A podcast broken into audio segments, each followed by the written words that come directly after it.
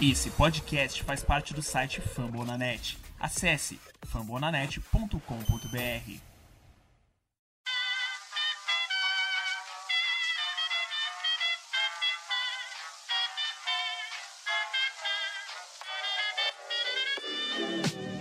Mais uma rebatida forte. E ela tá fora daqui! Uau! E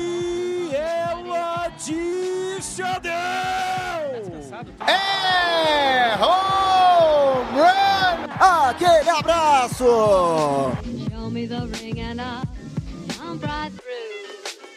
E aí, galera do beisebol, tudo bem? Como é que vocês estão? A partir de agora está começando o meu, o seu, o nosso Rebatida Podcast, episódio de número 108. Esse que é o podcast oficial para falar da Major League Baseball na plataforma Fumble na net. Fica à vontade, se estica na cadeira, aumenta o volume do foninho, porque a partir de agora está começando o podcast mais recomendado da categoria Baseball no Brasil. Com muito orgulho, a gente chega com um time titular completo do final de semana. Eu sou o Thiago Cordeiro, o arroba CastDodgers. Já peço para você seguir a gente nas redes sociais, arroba Rebatida Podcast. Eu não tô sozinho, a casa tá cheia. Fala, Thiago, galera que tá em casa. Aqui é o Guto lá do Yankees Brasil. Estou muito tranquilo, muito bem, obrigado. Acho que o Thiago também, né? Afinal, o Dodgers varreu o Padres essa semana. E vamos que vamos, tem coisa muito, muito boa pra, pra falar. Tem o Mets, próprios jogadores do time brigando com a torcida, José Abreu. Vamos que vamos. Salve, salve, galera. Aqui quem fala com vocês é Vitor Silva, o Birtland BR. Agora pra falar que a streak terminou, galera. Sim, 19 derrotas depois, o Orioles ganhou um jogo,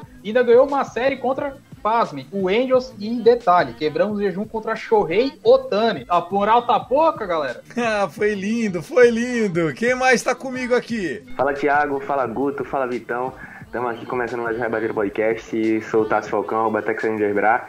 E eu vou te falar, o, o Thiago não tá feliz não, Guto. Por que ele vai estar feliz? Como é que o cara olha pra cima da tabela e vê o San Francisco Giants como líder da, divisão? Como é que o cara vai estar feliz, pô? Pelo amor de Deus. Vamos embora começar o Rebatida Podcast. Falou tudo, viu, Tassinho? Nessa eu tô fechadaço com você. O Dodgers que tem a segunda melhor campanha da Major League Baseball. Mas acredite, esse final de semana perdeu uma série em casa pro Colorado Rockies. Perdeu na sexta, ganhou no sábado e hoje tomou uma paulada na cara. Meu Deus, um shootout em casa pro Senzatella. O que que tá acontecendo? Minha mãe do céu, que desespero esse time. E é assim, quando o Giants perde, e ó que é raro os caras perder. Aí o Dodgers vai lá e perde também, não é possível. Os caras perderam em Atlanta na sexta-feira, jogo mais cedo. Dodgers entrou, perdeu. Aí ganhou no sábado, ganhou no sábado. No domingo, mesma coisa. Primeiro horário, os caras perdem, toma de 8 a 0, 9, sei lá. Aí é só fazer a lição de casa para encurtar para um e meia distância. O que, que os caras faz? Perde de novo, perde a série em casa, meu amigo. Olha, põe na conta do Dave Roberts que esse maluco tá inventando demais. Que ódio! Bom, vambora. O episódio 108 que chega na edição dela, Luke Zanganelli, aliás, fazendo um trabalho maravilhoso. Luke, muito obrigado. Os rebatidas estão redondos. É um programa bissemanal, o episódio 107, com a apresentação do Felipe Martins, falando de Yadier Molina. Pô, muito legal, parabéns, Luke. E a coordenação disso tudo, que ajuda a segurar a rédea quando as coisas fogem do controle, é dele, o brabo, o homem, o CEO do Fumble na Net, Danilo Batista. Vamos lá, Luke, solta o órgão.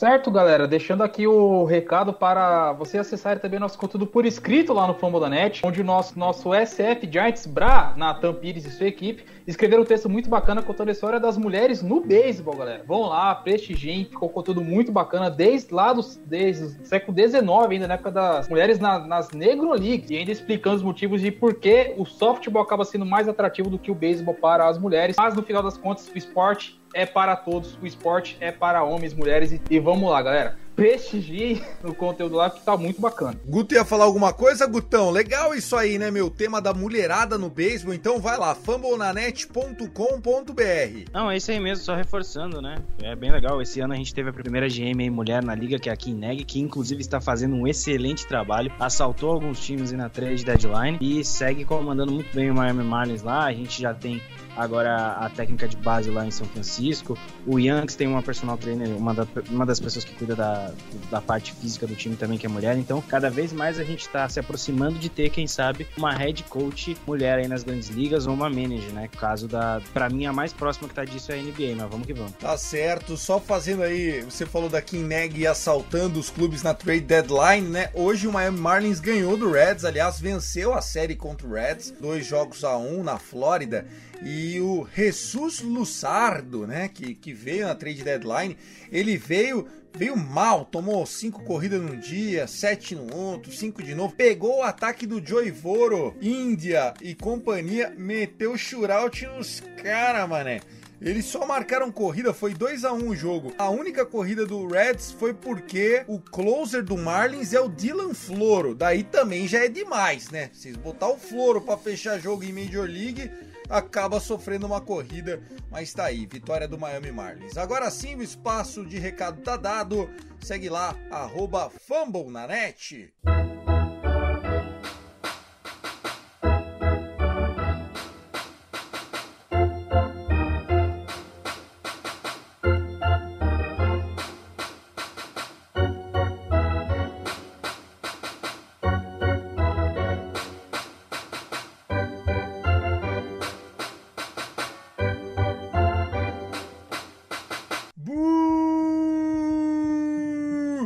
City Field não é para brincadeira. Você vai daqui, e os jogadores vão de lá. Nunca vi isso. Me conta o que, que aconteceu, Vitor Silva. Foi algo inusitado, Thiago e amigos, pois a torcida começou a vaiar, né, os jogadores do Mets, né, também, vamos, vamos, para, vamos colocar, o time com dono novo investe pesado, o resultado em campo não tá vindo. O que a torcida começa a fazer? Vaias. Só que, porém, estamos em Nova York. E em Nova York, além de ter a famosa lente de aumento de tudo, literalmente vai para aumentativo, a torcida de todos os times, pelo menos os mais de mais tradição, né, Knicks e Yankees, costumam ir lá e vaiar os jogadores quando a coisa tá feia. Só que o problema é que os jogadores têm, deram uma resposta com, com o polegar para baixo, reprovando e, e o Bias completou falando: eles nos vaiam porque estamos mal. Então, quando a gente estiver bem, nós os vaiaremos. Sim, a guerra está declarada entre, entre torcida e jogadores do New York Mets. Detalhe que foram apenas o Baez, o Lindor e o Kevin Pilar, também que meio que endossaram essa causa e a coisa no Mets, que já é uma panela de pressão bem daquelas, né, Tiagão? Só tende a piorar o negócio. Vamos tentar entender, né, o que, que aconteceu, expectativa versus realidade. O Mets, ele é medíocre já há alguns anos, né? A equipe, o último título que venceu foi em 1986, um título histórico. Desde então, o Mets ele bate na trave, consegue avançar em outubro algumas oportunidades, sempre dá um jeito de perder. E agora, né, nesse ano de 2021, a equipe com um novo dono passou a investir pesado. Vocês viram, né? Trouxe Francisco Lindor, Carlos Carrasco, pagou grana pros caras, tal. Você olha no papel, com Pete Alonso, agora na trade deadline Javid Baez, aquela coisa, o Kevin Pilar que foi dito aqui, mas o resultado não tá vindo. Eu queria entender em que momento essa, essa vaia surgiu, porque eu, eu lembro que o time ganhou ontem, sabadão, hoje o jogo foi 9 a 4 contra o Washington Nationals. Os caras estão vaiando até em, em, em dia que ganha jogo, Guto. Cara, é impressionante, né? Eu acabei de olhar um insider aqui, o Robert Murray, que faz um excelente trabalho cobrindo as majors. Eu acho que é isso aí mesmo, o, que ele falou. O New York Mets é um desastre. E em 2021 o New York Mets é um desastre, porque começa a temporada muito bem, você vem uma sequência. Tudo bem que a divisão é fraca, e eles estavam fazendo o que era o mínimo para estar tá liderando aquela divisão. E aí você vai piorando, você vai descendo, os times de baixo vão crescendo. O Atlanta Braves depois da deadline é outro. É outro Atlanta Braves que tá liderando a divisão. E você tem o Philadelphia Phillies que vai lá e varre o Mets numa série que não podia ser varrida para tomar a liderança da divisão. Depois o Braves passa eles. E tudo tudo, tudo, tudo do Mets aconteceu em um período de quase, basicamente um mês. Fora que eles foram gastar na trade deadline, o Baez foi um bom reforço, mas não fizeram nada além disso. Desculpa, em 2021 o Rich Hill não é upgrade para rotação nenhuma. Contavam muito que o Carlos Carrasco fosse voltar muito bem. Não voltou. Eles também sentem a falta do Jacob DeGrom. Eu entendo. Todo mundo tem Jacob DeGrom no time. Sentiria a falta, é o melhor arremessador do beisebol. Mas enfim, é uma bola de neve muito grande que finalmente foi explodir. E aí você tem do outro lado de Nova York um time que ganhou 13 seguidas, que tá jogando bem, então a imprensa começa a cobrar de um lado e aí vê que tá dando resultado e começa a cobrar de outro. Enfim, o Mets é um amontoado de muitos erros, pouca produtividade. Além disso, tem o comentário do Steve Cohen, né? Que, que, o Tassi, que a gente comentou até no último, no último rebatida, lá do domingo passado e tudo mais, cara, o Steve Cohen foi lá e foi, enfim, fez o que não precisa, fez, falou demais. Olha, vou, te, vou contar um negócio para vocês. É, isso é meio que, pô, meio que didático também, né? Aonde foi, em qual lugar do mundo, em qual esporte do mundo, a vaia deu certo de alguma forma, né? A gente sabe que, pô, isso acontece. Torcedor revoltado, triste, vai lá e uh, e pá. Isso faz parte do esporte. Isso faz parte do esporte, isso é sensacional. Sendo que isso nunca deu certo, isso nunca fez time nenhum vencer. Entendeu? Ah, vamos vaiar aqui os Mets, que amanhã os jogadores vão vir com sangue nos olhos, vão lá e vão vencer. Aí o que acontece? Os jogadores reprovam as vaias dos torcedores. Então, a, a, partir do momento que eles começarem a vencer, ou, ou se os Mets começarem a voltar a vencer e começar a engatar uma sequência de vitórias, eles não vão ficar felizes, ah, agora a torcida vai me agora a torcida vai, vai aplaudir, vai apoiar. Não, vão ficar com raiva, tipo assim, ah, agora vocês estão aí, né? Aplaudindo, agora vocês estão gritando o nome da gente, chamando a gente disso, aquilo. Mas, na, mas há três semanas atrás, ou sei lá quanto tempo atrás, estavam vaiando, sabe? Então, é, não é questão de apoiar ou não a vaia.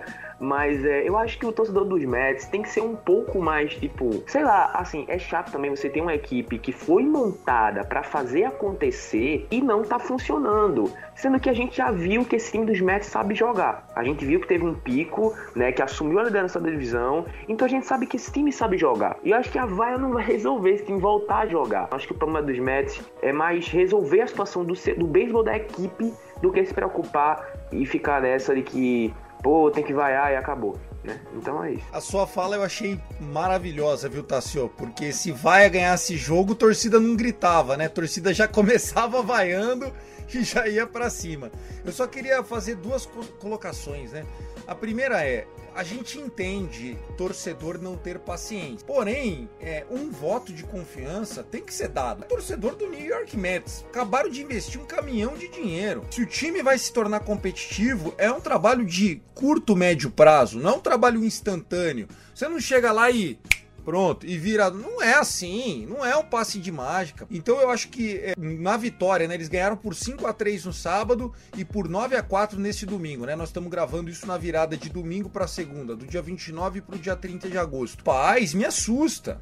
Né? É um elenco com muitos jogadores já é, rodados né? Eles foram atrás de, de, elencos que eram mais fortes do que o do Mets, né? Conseguiram trazer de Cleveland o Lindor, né? Trouxeram o Carrasco. Eles têm o Sindgard que tá voltando de lesão, né? O próprio Decron aí. Esse time saudável vai dar trabalho. Esse time saudável é favorito a brigar por uma vaga em outubro, nem que seja no wildcard.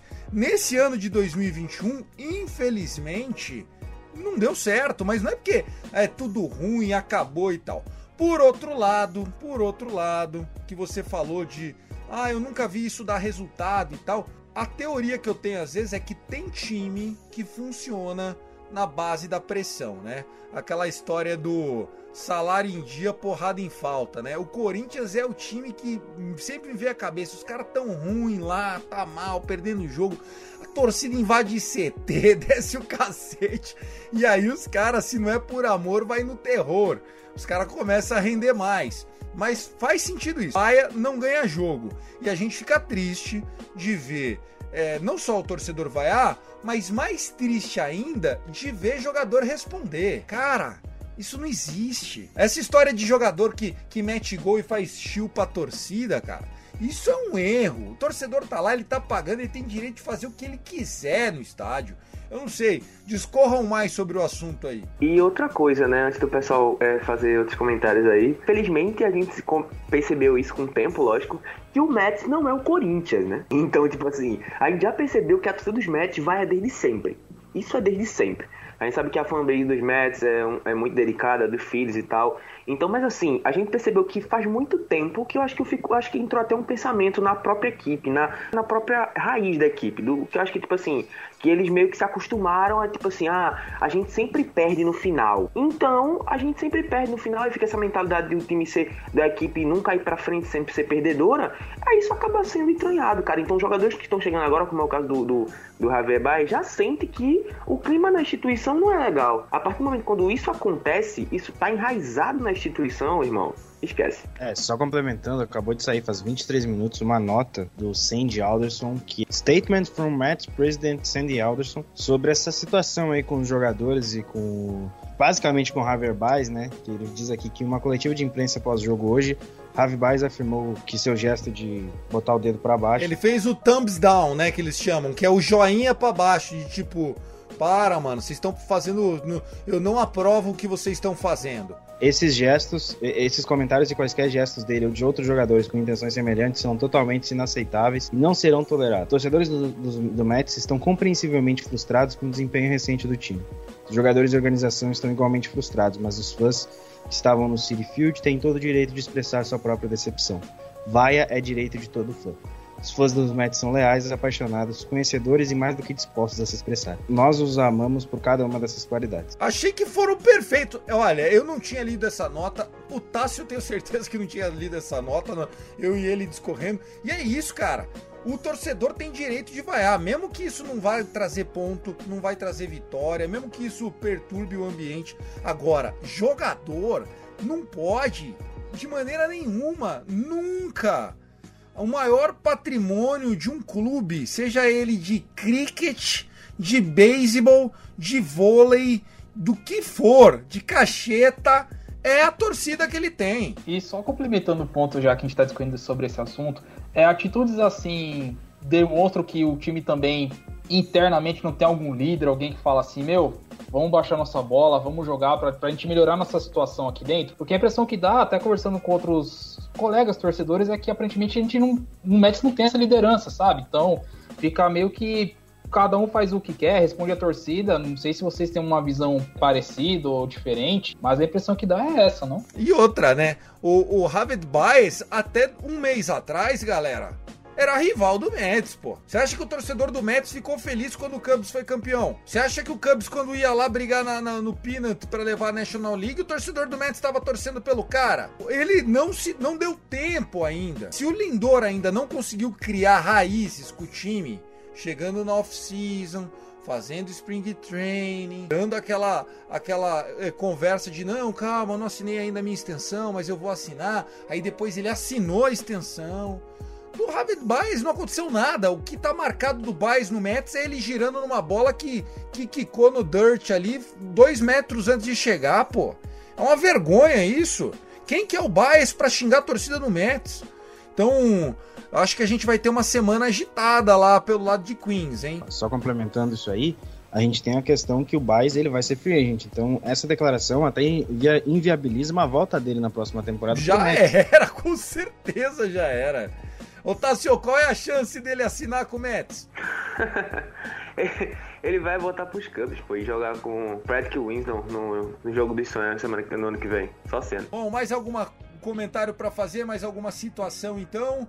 O, o, New York Mets, com a vitória de 9 a 4 nesse domingo, está com 63 vitórias, 67 derrotas. Nesse momento, com esse resultado, está 8 jogos, é isso mesmo, produção? Deixa eu confirmar aqui.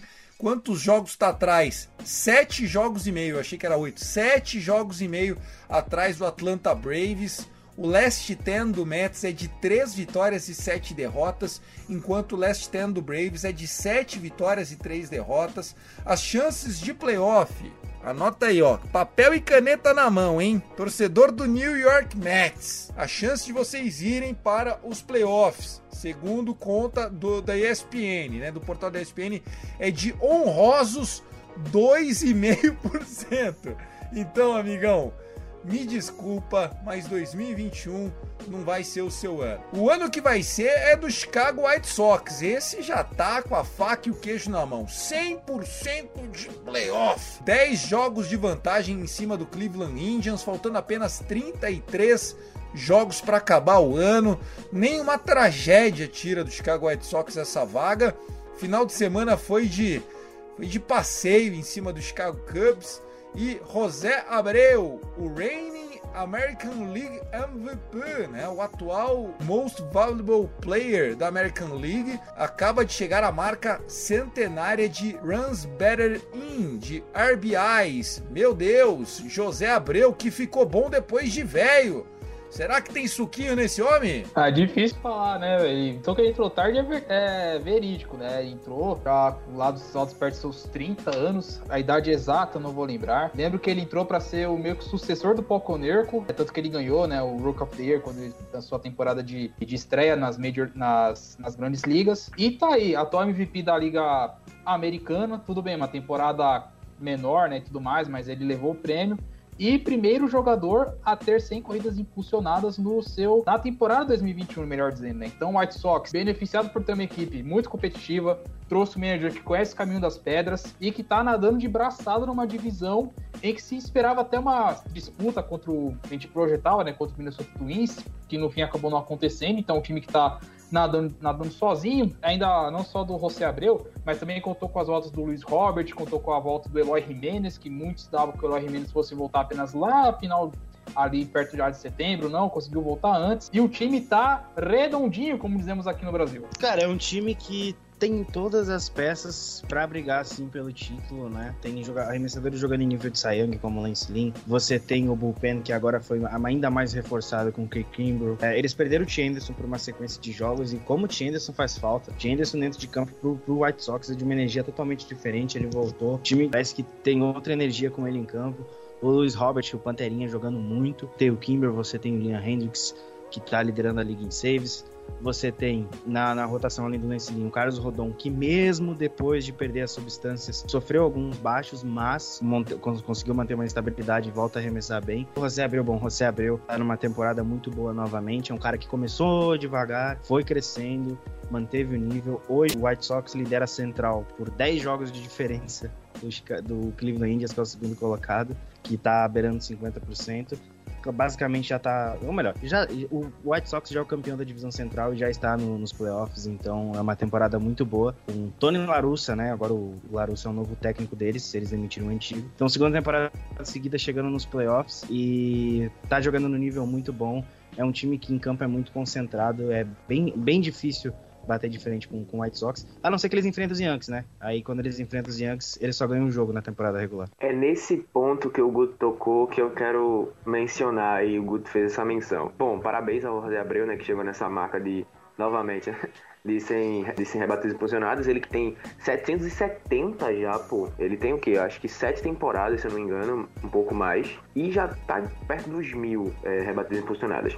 Mas o Guto falou sobre a diferença que o White Sox está liderando a divisão central da Liga Americana. Assim, o White Sox lidera essa divisão desde, eu acho que, assim, do, depois, um pouco depois do primeiro mês, eu acho que já no começo do primeiro, de, na verdade, assim, do final do primeiro mês pro segundo mês, o White Sox já lidera a divisão, né, há um bom tempo. Então, tipo assim, isso me preocupa para quando o time tá chegando nos playoffs, como a gente já tá chegando. Falta o quê? 30, 32 jogos para algumas equipes chegar na, no, no final da temporada e começar a pós-temporada. E o White Sox não disputa a sua divisão com ninguém, né? Porque é, o, o, ano do Cleveland meio que já foi, e quem tá depois disso, Royals, Detroit, já foi. Então, um time que tá disputando uma temporada regular e ele é o único que já venceu sua divisão, entre aspas, logicamente, mas já venceu. Me preocupa como esse time vai chegar na temporada, porque como é que esse time se motiva? Para não chegar na, na, preguiça, né, Tassio? Não chegar na nhaca, né? E eu acho muito difícil isso não acontecer, tá? Eu sei que é um time forte, um time o que. O Dodgers sofreu com isso muito tempo.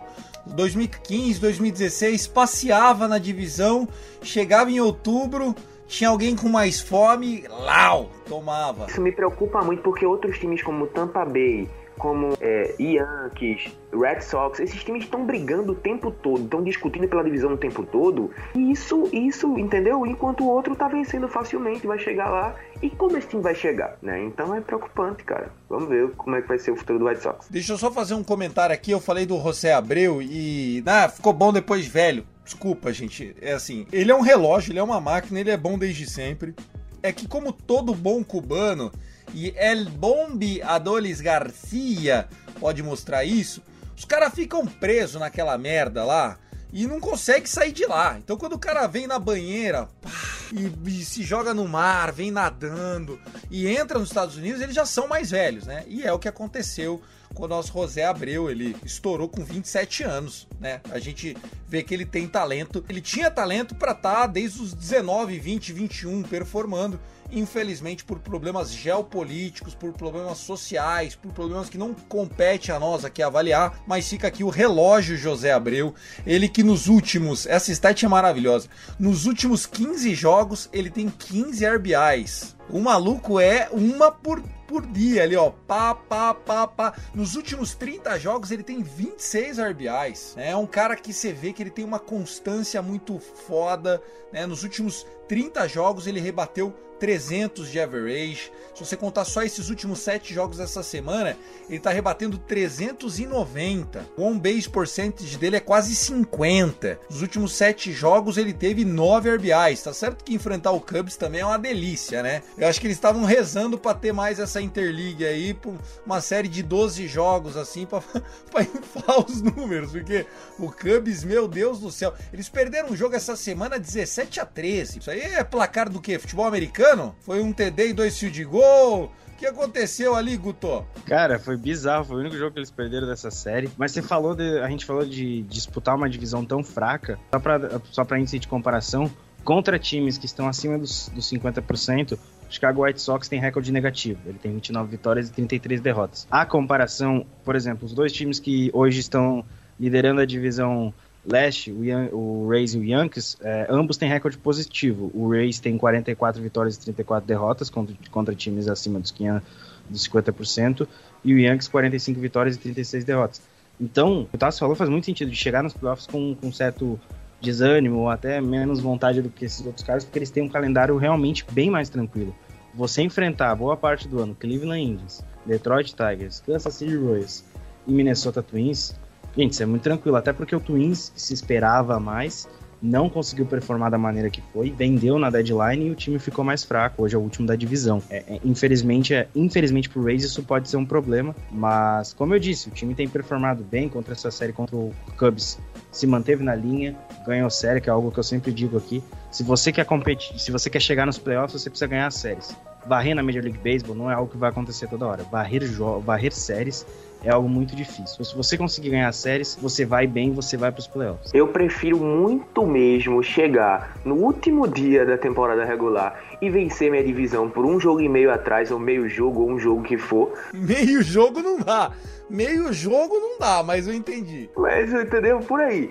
Mas assim, do que o cara chegar, vencer a divisão por 20 jogos atrás, 15 e por aí vai. Né? Isso é muito preocupante, cara. Eu espero que o fogo do, da equipe do Chicago Red Sox se mantenha. Mas é o que o, o, o Thiago falou como exemplo o Dodgers, pô. Que viveu isso aí também. Então vamos ver, né? Eu espero que a equipe consiga manter isso aceso aí. Legal, gente. Ó, próxima stat também vem da American League, muito legal. O Vitor Silva achou ela para nós aqui. O Vander Franco, né, o top prospect da Baseball América nos últimos dois, três anos. O cara que era tido como a grande esperança do Tampa Bay Rays, né? O, o menino que aos 16 anos saiu do seu país e veio para os Estados Unidos com um apelido modesto, El Patron. Imagine você ser o El Patron com 16 anos. Será que você é bichão ou não?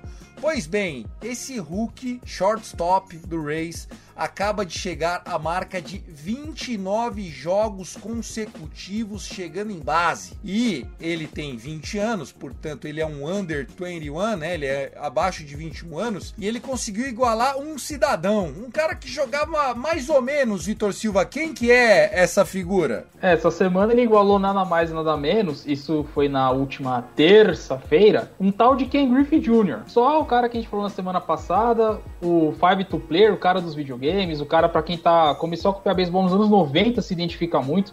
Camisa 24, talvez um dos swings de e rebatendo mais lindos que você possa ver, né? Vai ter algo mais lindo que o dele, não sabemos mas igualou a marca de Ken Griffey Jr. e não é só ele também. Roberto Alomar estava nessa lista quando essa marca foi igualada e também Alex Rodrigues um pouco abaixo. Olha os caras, gente. Olha os caras. Ele tá. É... Meu amigão, é tudo hall da fama, tá?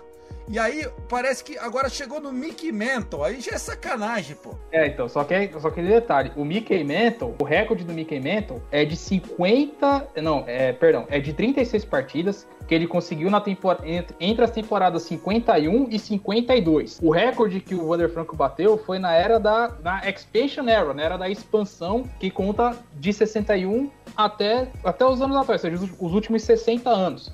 Então é uma marca assim com M maiúsculo que esse rapaz está atingindo. Lembrando que são os jogadores abaixo de 21 anos. O futuro desse cara é promissor, Tiagão? Ah, El Patron, Guto. El Patron. Como é que é enfrentar o El Patron na sua divisão? A gente enfrentou muito pouco o Van der Frank depois que ele subiu. Foram duas séries, o Yankees venceu as duas séries, mas o Van der Frank não estava bem. Ele melhorou realmente bastante nesse último mês. Tá jogando no nível muito alto, ele tem todas as ferramentas para ser um grande shortstop aí da, da Major League Baseball.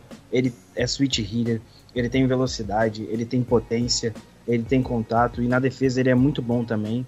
Então ele é muito completo, é um jogador que tem muito talento.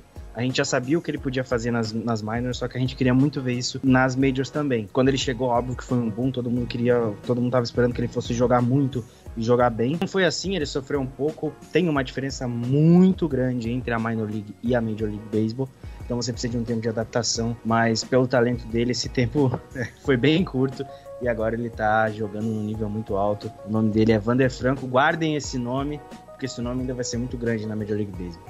El Patrão é brincadeira, tá? Pô, esse nome não tem como levar a sério.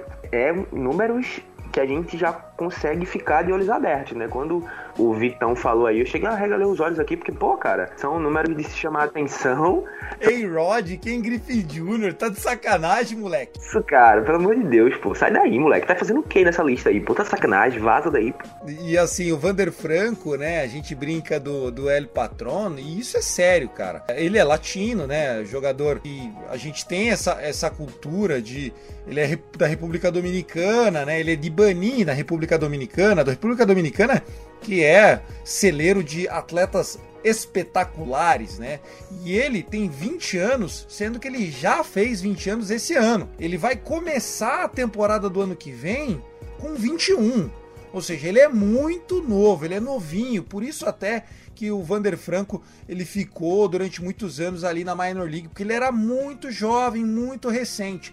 E assim, ele tem espaço para crescer. Acreditem, nós estamos vendo um jogador que vai fazer história na MLB. Já tá fazendo, né? Você pode ver aí pelos números que ele tá atingindo, mas foi o que o Guto falou, né? Ele é um cara que joga de shortstop, falta um pouquinho de massa, né? Infelizmente, ele, ele tem só 1,78, tá mais paltuve que para Trea Turner, por exemplo, um cara mais alto, mais esguio, mas é muita qualidade. O El Patron dá um pouquinho do, do tamanho que ele era lá na República Dominicana quando ele foi descoberto pelos olheiros e aí levado para a ótima farm system do Tampa Bay Rays. Vamos lá, falar de mais um assunto que bombou essa semana, mais uma marca histórica, dois closers em cima do holofote. Nós tivemos na mesma semana Kenley Jansen, o closer do Los Angeles Dodgers, atingindo a marca de mil strikeouts. Né? Ele é apenas o 12 jogador da história que nunca teve nenhuma start na carreira a chegar a mil strikeouts, né? Isso é muito raro, né? Se você for contar que o cara joga um inning quando ele entra, né? Então mil strikeouts é um número bastante expressivo. E a gente teve também Haroldis Chapman.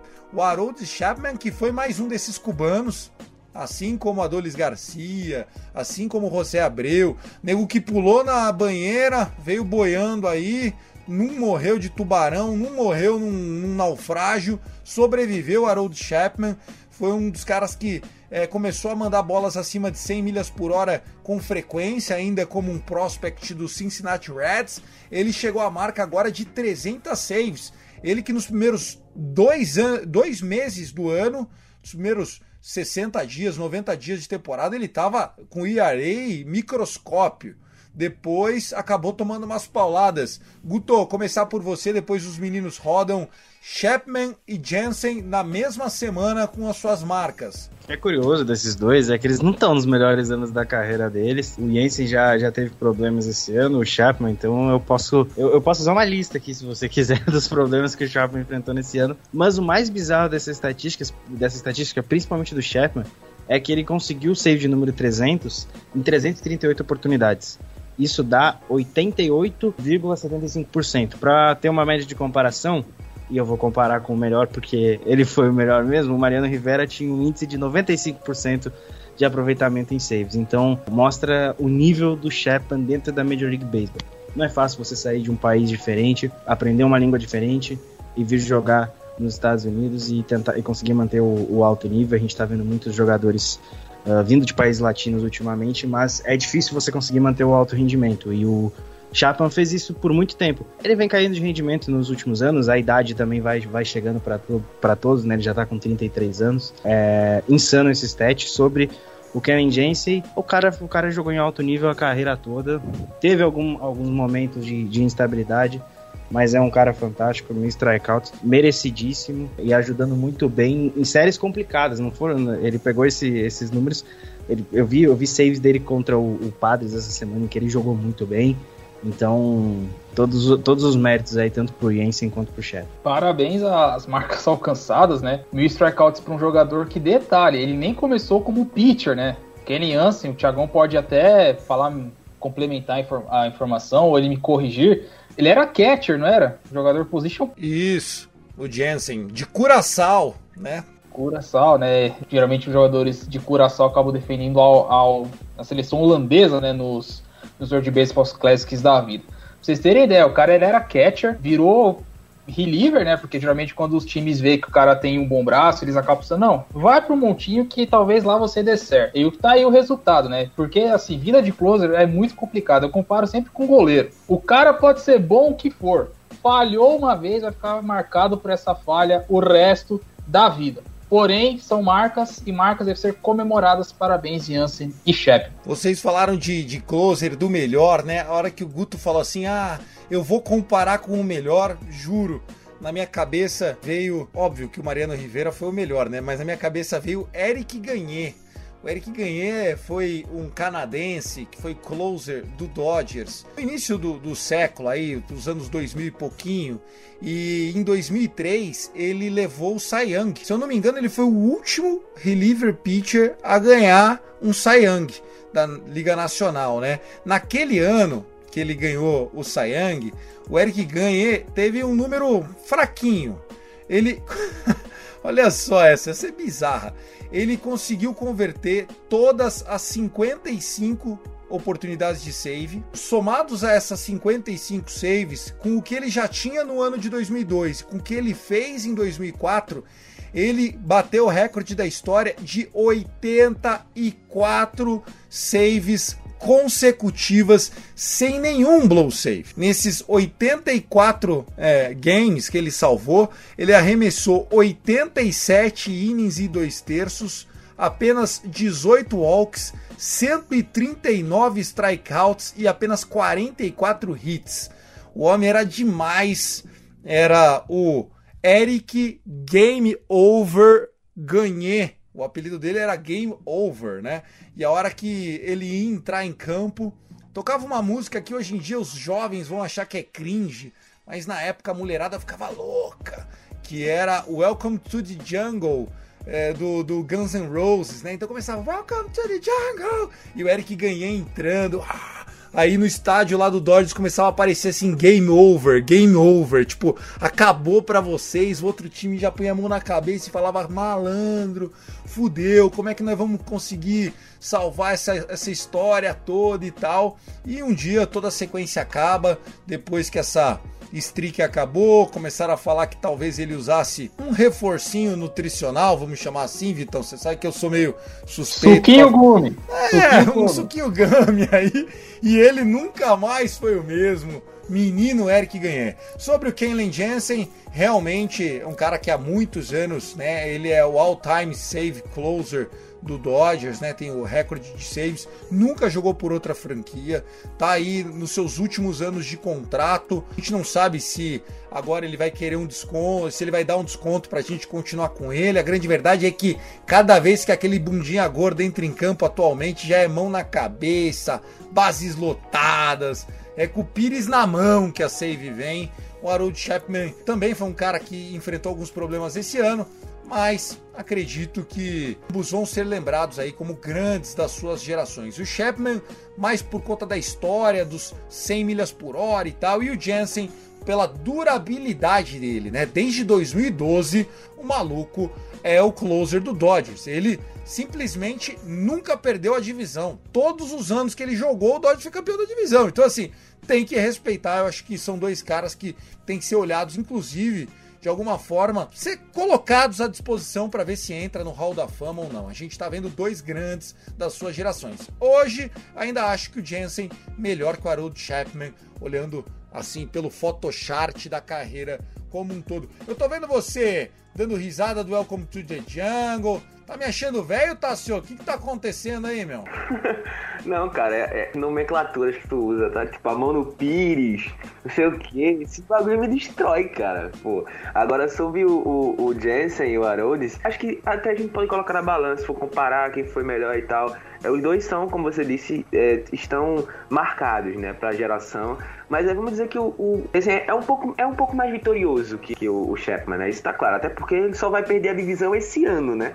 Mas vem nessa sequência de nunca ter perdido. Então são dois grandes nomes. Então quem não quer ter na sua equipe para formar uma franquia, um cara como o Chapman que tem uma bola de 100 milhas por hora e sabe controlar essa bola, né? E além do Jensen também que consegue ser consistente, né? Também tem seus problemas, que isso é coisa de closer, mas nenhuma franquia consegue manter um closer por tanto tempo como o Dodgers está mantendo. Não é barato, viu? Não saiu barato isso não. Tá, tá ganhando em média 16 milhões de dólares por ano. O último contrato que ele assinou foi um contrato de seis anos, 80 milhões, e aí você faz as contas e vê se o ex-catcher tá feliz ou não de ter trocado né, o backstop para ser o, o, fechador, o closer das partidas. Mais alguma consideração a fazer ou vamos encerrar esse primeiro bloco aí, rapaziada? Só para terminar a comparação, vou citar de novo o homem. O Rivera ficou 18 anos como closer do Yankees de 95 até 2013. Então, sim, o que o, o que ninguém se faz lá em Los Angeles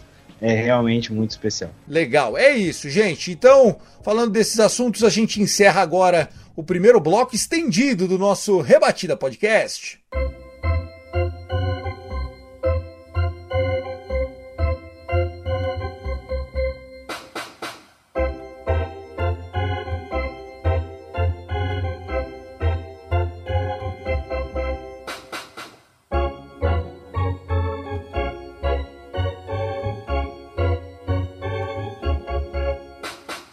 Segundo bloco, começando do Rebatida Podcast, na edição de Luke Zanganelli. A gente chega agora para falar dos jogos que aconteceram nesse final de semana, os jogos que começam já nesta segunda-feira. Mas antes, comentar um pouquinho a história do Padres, né? O San Diego Padres numa espiral negativa, né? Já tá dois jogos atrás do Cincinnati Reds, ou um jogo, um jogo e meio atrás. Tá, tá naquela correria desesperada, né? O Padres que era um dos grandes favoritos ao título da MLB, hoje se vê fora dos playoffs, se, se a temporada acabasse nesse exato momento. Já mandaram o, o treinador, né? O pitching coach embora. E a pergunta que fica é Será que o Tingler aguenta o mês de setembro ou podemos ver um coach staff provisório para encerrar essa temporada? É, eu acho que ele vai aguentar, eu acho que ele vai terminar a temporada, mas eu não voltaria com ele para 2022, porque ele é péssimo. Essa é a verdade. Ele é péssimo. Ele tem um time muito bom nas mãos e não, não, tá, não tá conseguindo tirar o melhor do time que ele tem. Então eu acho que ele não volta para 2022, mas termina 2021 então, tem séries muito negativas nesse meio tempo até o... É, você falou aí da, da série contra o Dodgers, que eles foram varridos. Ontem mesmo o Joey Musgrove jogou um altíssimo nível ontem, antes de ontem, com o jogo completo para ele, shootout, sem sofrer corridas. Foi fundamental para a vitória do Padres, que neste momento está um jogo e meio atrás do Cincinnati Reds, que perdeu no dia de hoje. Então o veredito é: o Tingler encerra a temporada, mas não fica para 2022 lá em San Diego, e é a melhor coisa que eles podem fazer, sendo que eles já acertaram em demitir o péssimo Larry Rothschild, Ultrapassado. Se não é péssimo, ele é ultrapassado, pô. Ultrapassado é a palavra certa. Como o Pedro Guto falou, o Padre está com a mesma sequência dos últimos 10 jogos do Orioles. Ganhou dois, perdeu oito. Como é que você vai segurar um manager com esse momento ruim? É inviável. Tendência é que eles peguem um manager mais vitorioso, mais acostumado com os momentos de, assim, de playoffs e tudo mais, para dar um up nesse time. Porque pelo investimento que fez, não tá dando certo. E outra coisa, né? Se a torcida dos, se a torcida dos padres aprender, aprender a vaiar, hein? Hum. o quê? Vou te contar, porque o time tava é, é, meio que consolidado na posição de wildcard, né? Tinha uma diferença, assim, é, confortável, não era uma diferença tipo White Sox, mas era uma diferença meio que confortável para os, para os Cincinnati Reds e veio deixando com o tempo essa diferença cair. Até que agora o, o Cincinnati assumiu e ele tá um jogo meio atrás. Né? Então é, é, um time que tem, se eu não me engano, acho que o, o, o a, a, a 10 jogos atrás dos, dos a, acima dos 50%. Então eu acho que é, a equipe tem que começar a colocar as coisas nos eixos, porque a gente está chegando perto da parte decisiva da, da temporada. E se for deixar arrastando assim o Cincinnati um jogo e meio, um jogo e meio, vai passando semana, entrando semana. Daqui a pouco a gente tá, tá no final de setembro e acabou, irmão.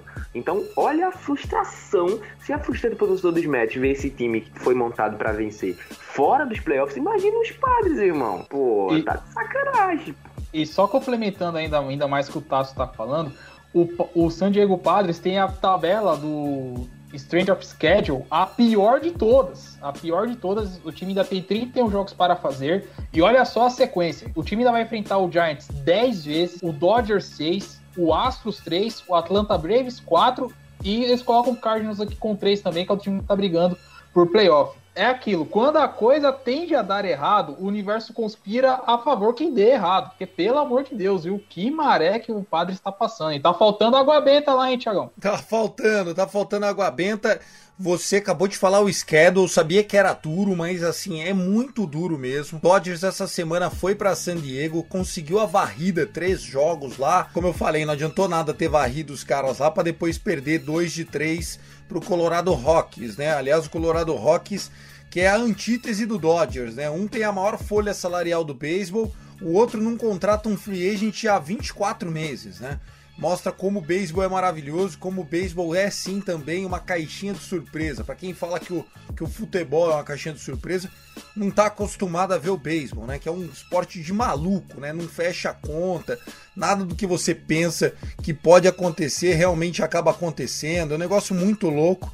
E o que eu fico só pensando com relação ao Padres é: será que esses resultados que não vieram, o que pode acontecer com eles de consequência? Porque há um risco muito grande do projeto do AJ Preller ser cortado pela metade, porque a expectativa era muito grande, Tassio. Era um time que ele foi construído, diferente do Mets, já um ano anterior, já anteriormente, quando trouxeram Rosmer, né, eles vêm com Will Myers, eles vieram reforçando, e aí vieram ano passado fortíssimo, esse ano fortíssimo de novo, ou seja, a torcida do Padres tem muito mais motivo para vaiar do que a torcida do Mets. Apesar do Mets estar sete jogos e meio atrás e o Padres só um jogo e meio, o sentimento de urgência do torcedor do Padres hoje tem que ser maior. Além do que, os Mets jogam na divisão que todo mundo é ruim e ninguém consegue ser consistente por bastante tempo. Agora a gente tá vendo o Atlanta tendo essa diferença. Mas é, já o Padre joga na divisão que todo mundo é bom. Tirando o Colorado para baixo, tirando o Colorado, e o Colorado que tá sendo chato também, o Colorado tem 60 vitórias, time que tá tirando vitórias de times como, como, o, como o Dodgers e o San Francisco, só tirando de backs, é uma divisão difícil, cara. É uma divisão difícil que ninguém peida para ninguém. Se colocasse o San Diego no, no lugar dos Mets, na divisão, na divisão leste, então a gente já vê que as equipes iriam se comportar diferente. Mas é, como você falou, a torcida dos Padres tem muito mais motivo para vaiar do que a dos Mets. Mas tá no instinto, né? Aquilo que eu comentei. Legal, vamos então só pra gente já ir pra reta final aqui, vamos falar das séries. Primeiro as séries desse final de semana, depois a gente fala das séries da semana que vai passar. Nesse momento, o Sunday Night Baseball, jogo apertado em Oakland, um a um apenas entre Yankees e Oakland. O que está acontecendo, Guto, com essa torcida do Oakland Athletics? Eu vi esses dias 4.500 torcedores. Isso é público de Série B do futebol, pô. É, ontem hoje já são públicos mais aceitáveis. Hoje, ontem a gente estava na casa dos 25 mil, hoje está na casa dos 20 mil. Mas o segundo jogo da série, o primeiro, se juntar os dois públicos, não chega a 15 mil torcedores. Torcedores que estão indo ao Coliseu, estão levando aquelas faixas do é, queremos muito que vocês fiquem em Oakland, ou por favor, fiquem aqui. Cara, é muito bizarra essa situação do Oakland Athletics, que pode sim ser realocado. A gente tem a situação do estádio deles que é. Nossa, é tenebroso aquele estádio para os moldes atuais da Major League Baseball, sanitários e quaisquer outros. Enfim, eu, só, eu não sei como é que essa situação vai, vai se comportar, porém em campo as temporadas do Athletics ultimamente têm sido muito boas, sempre brigando pelos playoffs, nesse momento estão fora, né? Mas ontem ganharam um jogo, né? Quebraram a streak de 13 vitórias, 13 vitórias do Yankees. Nesse momento estamos empatando em 1 a 1 Então é um time que tem sim muito talento, é um time que vem brigando muito bem. É, só que é isso, né? Se vier uma proposta, e eu sei que Las Vegas tá doido para ter um time de beisebol, tá, tá fazendo de tudo. Pode ser que o Oakland Athletics vire, vire Las Vegas Athletics, né? E a gente não tenha mais nenhum time na região de Oakland. Tem o, o, Golden State Warriors, mas o Golden State Warriors está tá melhor localizado depois da, do novo estádio, da nova arena, mais perto de São Francisco. Então fica aí, né? Uma cidade tão tradicional em termos esportivos, não no quesito financeiro, porque é uma cidade que nunca conseguiu atrair tanto público para os esportes, mas que sempre teve bons times, pode, quem sabe, até 2025 não ter nenhum. Você colocar 4 mil pessoas, pô, numa partida de beisebol é brincadeira, pô. E logo o tamanho daquele estádio que é ridículo, que era melhor o, a equipe do Oakland Pronto. Eu acho que a, as condições do estádio onde o Tampa Bay Rays jogou, né, lá em Buffalo, é mil vezes melhor do que as condições do Oakland, do, do, daquele Oakland Coliseu, pelo amor de Deus, pô. Aquilo ali tem que acabar, pô. Aquilo tem que acabar, pô. Pelo amor de Deus, o Oakland tem que sair de lá urgentemente logo, pô. Pra, dar, pra fazer uma partida de beisebol pra 4 mil pessoas, pô. Pelo amor de Deus, tem condições. E pensar que o Coliseu era palco, né? Não só do ex, mas do Raiders, né? Sempre cheio e tal. Realmente é um estádio obsoleto. A torcida do Raiders não conseguiu segurar o time lá, enquanto mais a do ex, né? Com todo respeito ao Oakland A's, mas se a, se a do Raiders, que é uma das mais apaixonadas dos esportes americanos, não conseguiu fazer os caras ficarem se os donos quiserem ir embora, seguir o caminho de Las Vegas, só lamento, né? Teremos aí um, um, uma nova franquia mudando de nome, né? Uma nova cidade aí acolhendo um time, Las Vegas, né? Que é a cidade do pecado. A gente comentou um pouquinho sobre isso no último rebatida. É, alguém mais quer destacar alguma série aí? Puta, o meu Dodgers perdeu, o Pirates varreu o Cardinals, meu amigo. O, o, Cincinnati Reds com a faca e o queijo na mão para abrir distância. O Padres não jogou contra o Angels esse domingo. Os caras perderam pro Miami Marlins. O que, que tá acontecendo com essa MLB? Não tem mais bobo no beisebol. É, o, o Reds pegou a faca, enfiou naquele lugar e jogou o queijo na parede e ele se espedaçou. Porque, nossa, que série. Podia abrir uma, uma gordurinha em relação ao segundo spot, não conseguiu. Mesma coisa o Dodgers podia chegar, perdeu série pro Colorado Rocks. Você não vai série pro Colorado Rocks em meados de quase setembro. Hoje, é dia, hoje a gente tá gravando no domingo, né? Dia 29 de, de agosto. A gente tá quase em setembro não pode perder série pro Rocks agora. Você pode perder em abril, mais, mas agora não. Pô, dois times deram mole aí. As classificações não mudaram tanto. O próprio Boston Red Sox ganhou a série do, do, Cleveland, do Cleveland Indians ainda, mas perdeu o jogo de hoje por 7 a 5 Tava ganhando até a oitava entrada quando Cleveland virou. Algumas séries aí do final de semana. Eu, eu seria obrigado a citar uma aleatória, mas é por uma boa causa. Calma, tá assim, você vai entender. Kansas City Seattle Mariners. Salvador Perez, seis jogos seguidos rebatendo home run. O cara já está com 38 na temporada, vai chegar aos 40. O cara tá on fire e por pouco o Kansas City não varreu o Seattle, acabou perdendo o jogo desse domingo. Mas Kansas City é um dos times, no momento da, da, da MLB, nos últimos 10 jogos, venceu 7. É, eu vou só falar que, pô, essa, esse final de semana teve muito, teve muito jogo, muita série interessante, né? Vou citar né? Uma série que, pô, muita gente pode até achar meio assim, mas eu gostei bastante, vi algum, eu não assisti o jogo, óbvio, né? Mas eu vi alguns lances, né, dessa série final de semana como um todo, do, do Blue Jays e Tigers, tá? Teve uma série bem disputada, o Blue Jays que tá praticamente a temporada já acabou, né? Porque do jeito que como tá, como tá inflado o último spot do Wild Card, né? Então acho que pro Blue Jays acabou, mas foi um final de semana muito legal e eu acho e minha série de destaque é essa daí. É, eu hoje fiz uma graninha apostando no Blue Jays, fiquei ali na tensão, mas deu certo. O Blue Jays confirmou a vitória contra o Matthew Boyd. Esse Matthew Boyd, ele é chato, cara. Rapaz, lazarento, consegue complicar os jogos. Uma partida que o José Berrios fez um baita de um jogo, mas o jogo foi ali, foi apertado 2 a 1 um. Destaque pro time do Rangers, né? Você não vai falar do seu time quando vence o Astros? Porra, arrebentou nesse domingão.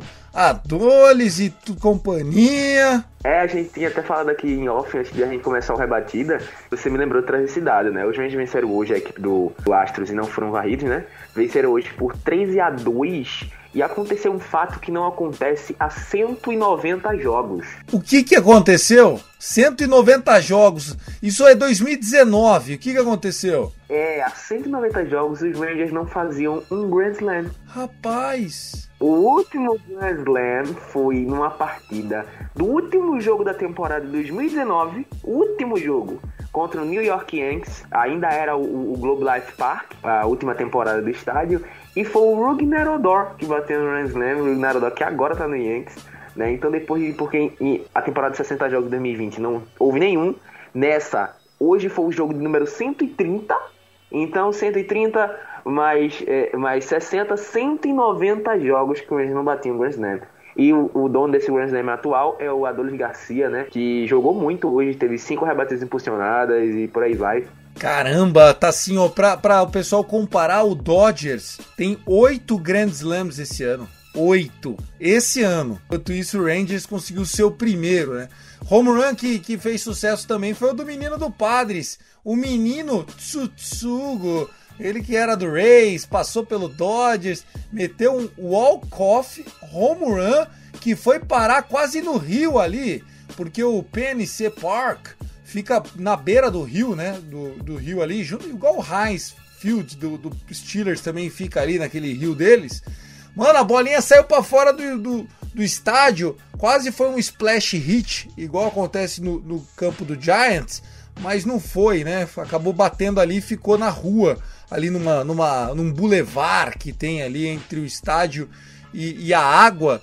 Mas foi, é legal, né? Quando, quando a bolinha sai para fora do estádio é sempre muito bom. E quando é walk-off, com a bola saindo para fora do estádio, é mais legal ainda. Pra gente encerrar, rapaziada, séries da semana. Vou começar aqui com o meu clubismo. O Dodgers recebendo o Braves. Três jogos a gordura que tinha para queimar já foi. Agora é um salve-se quem puder. O Dodgers vem com Julio Urias, Walker Buehler e Max Scherzer. Os três jogos é o que tem de melhor. O resto, além disso, é só bullpen game. É só só a malucada com o David Price lá tentando catar uns trocados. Mas, ó, uma série que promete aí para você que gosta do bom beisebol. E tem também Red Sox e Rays, hein, Guto? Vocês raramente vão ver falar isso de novo, mas Go Red Sox, vamos lá, meias vermelhas, eu estou torcendo por vocês. Não tô brincando, o Red Sox vai ser amassado nessa série provavelmente. Isso não é nem zoeira, isso, está... isso é só ver os dois times jogando. O Rays é um dos melhores times do beisebol no último mês, o Red Sox é um dos piores desde a deadline. Se ganhar um jogo do Rays, eu acho que já vai ser muito. Mas eu vou destacar uma série bem legal aqui. Poderia destacar Cardinals e Reds, mas vou destacar Twins e Tigers. Uma rivalidade divisional muito boa nesse início de semana. Para você que quer ver Miguel Sano jogando muito bem e Miguel Cabreira. É isso aí. Eu vou parar de fazer esse programa, tá? Vou parar, parem. Ou se não, quando chegar nessa parte de indicar séries, peçam pra eu sair da, da chamada. Porque, pô, tá pegando essa, esse vício, é uma doença? Tá pegando essa doença do Vitão? É o beisebol aleatório, pô. Respeita o beisebol aleatório. Eu, eu, já disse, respeite as séries aleatórias. Eu, eu, vou, eu vou fazer aqui a recomendação. Primeiramente, a recomendação séria. Uma série bem bacana que a galera vai gostar de ver, que é San Francisco Giants versus Milwaukee Brewers. Dois líderes de divisão, série que promete bastante. Também, como complemento, assim como o Guto falou, o duelo vermelho do entretenimento, né? Cardinals e Reds, duelo que pode colocar o Cardinals novamente numa possível briga por wildcard, mas, pô, time que perde série por parte e não consegue vencer os caras tomando o walk-off home run do Yoshi Tsutsugo, é brincadeira, né? Mas sempre há uma esperança, então se o Cardinals acontecer alguma coisa na vida, vá lá, jogue, porque é o duelo direto. E a série aleatória, eu vou recomendar matches e mais, porque já que a galera quer ver vai, é briga de torcida com jogadores e vice-versa, o prato é cheio. Eu vou é, já recomendar um bocado de série boa. Eu concordo com essa daí do, do Brewers e do, do Giants, porque, pô, vai ser é, o, o Dodgers de um lado pegando o Braves, né? E o San Francisco Giants do outro lado pegando o Brewers, que é o líder da divisão central. Então, é, ninguém vai ter, tipo assim, ah, um vai estar tá pegando um adversário difícil e outro fraco. Ambos vão estar tá pegando adversários difíceis. Então, isso é que deixa essa briga da, da divisão oeste, da divisão oeste da Liga Nacional ainda mais divertida, que eu tô curtindo bastante. Ó, e outra coisa, eu vou falar uma menção aqui, né? Amanhã, né? Acho que amanhã na terça-feira, amanhã, o San Diego Padres vai se reencontrar com Tyler Gilbert, o, o rapaz lá que estreou e fez um no-hitter né, na estreia. Então ele vai se reencontrar, o Tyler Gilbert vai se reencontrar com o San Diego Padres, né, de backs. Vai tomar umas 15 corridas só para mostrar que o beisebol o beisebol não tem lógica. Minha recomendação é esse jogo, porque vamos ver como é que vai ser a reação dos padres após o ter tomado um rei pra esse rapaz. Tá, eu não entendi por quê. Por que, que hoje não teve jogo do Padres e do Angels? Alguém sabe? Não sei, a MLB meteu louco essas tabelas doidas aí e, não, e, e, conseguiu colocar todos os times para não jogarem no domingo, cara. Vai ter, uma, vai ter uma série dos Rangers que começa na sexta. É uma série de quatro jogos com os Angels. Começa na sexta e termina na segunda. Não, aí, aí eu já tinha visto, assim, aí é até comum. Mas, mas, o, time, mas o time folgar no domingo não Não, existe. folgar no domingo eu não lembro de ter visto, cara, assim, sem ser rain delay, rain out, não, não me lembro, cara. Day off no domingão. Essa semana, o, o Atlanta Braves não jogou dois dias seguidos. É, quarta e quinta. É, então tá no, tá no, tá no, no cardápio. Essa semana pode ter bizarrice. Não, eles ficam. Olha só a tabela dos caras. Eles ficam dois dias sem jogar, quarta e quinta. Aí joga sexta, sábado e domingo, já viaja na segunda mesmo, já tá em Los Angeles, cara. Não dá pra entender o que, que eles fizeram, cara. Mas enfim, tá aí a, a nossa expectativa de bons jogos essa semana. Considerações finais para encerrar, Tassinho. Foi um prazer compartilhar com você esse conteúdo na última hora. Foi um prazer. O que é isso, Thiago? Como sempre, Gravão Rebatida é uma maravilha com essa equipe maravilhosa. Guto, Vitão, estamos aqui toda semana. Né? Eu quero agradecer mais uma vez por estar aqui, né? Como sempre. Um abraço. Sigam lá no Instagram, arroba Ei, pô, pelo amor de Deus. Eu olhei hoje, agora há pouco, acabei de olhar. Só falta um seguidor, pô eu bati 900. Ah, então já era. A hora que for pro ar de já Deus, bateu cara. 900. Aí fica, aí fica 800 e 899, 98, fica baixando. O Twitter fica me trollando. Eu não bato 900 nunca, pô. Mas vamos lá, arroba Texans no Twitter. Um beijo, um abraço e até semana que vem. Valeu, gigantinho. Será que você bate mil antes do próximo Grand Slam ou não? não sei, cara. Vai saber, eu né? eu acho que é mais fácil, né? É mais fácil. Porque o próximo vai vir daqui a 190 jogos de novo. Então Meu Deus do céu, vira essa boca pra lá. Vitor Silva, o nosso Birdland BR. Um abraço para você, foi um prazer, meu querido.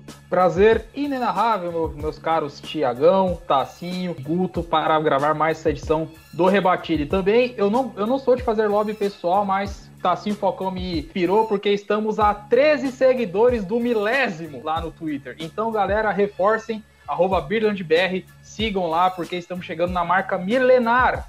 Pelé mil gols, Romário mil gols e o Os Brasil, por que não, mil seguidores. Abraços, galera. Valeu, gigante, obrigado. Gutão, e aí, meu, seu jogo acabou ou não acabou? É, o Chad Green acabou de espalhar a farofa. A série vai terminar provavelmente 2 a 2 lá em Oakland. Mas o Yankees fez o dever de casa, três vitórias seguidas.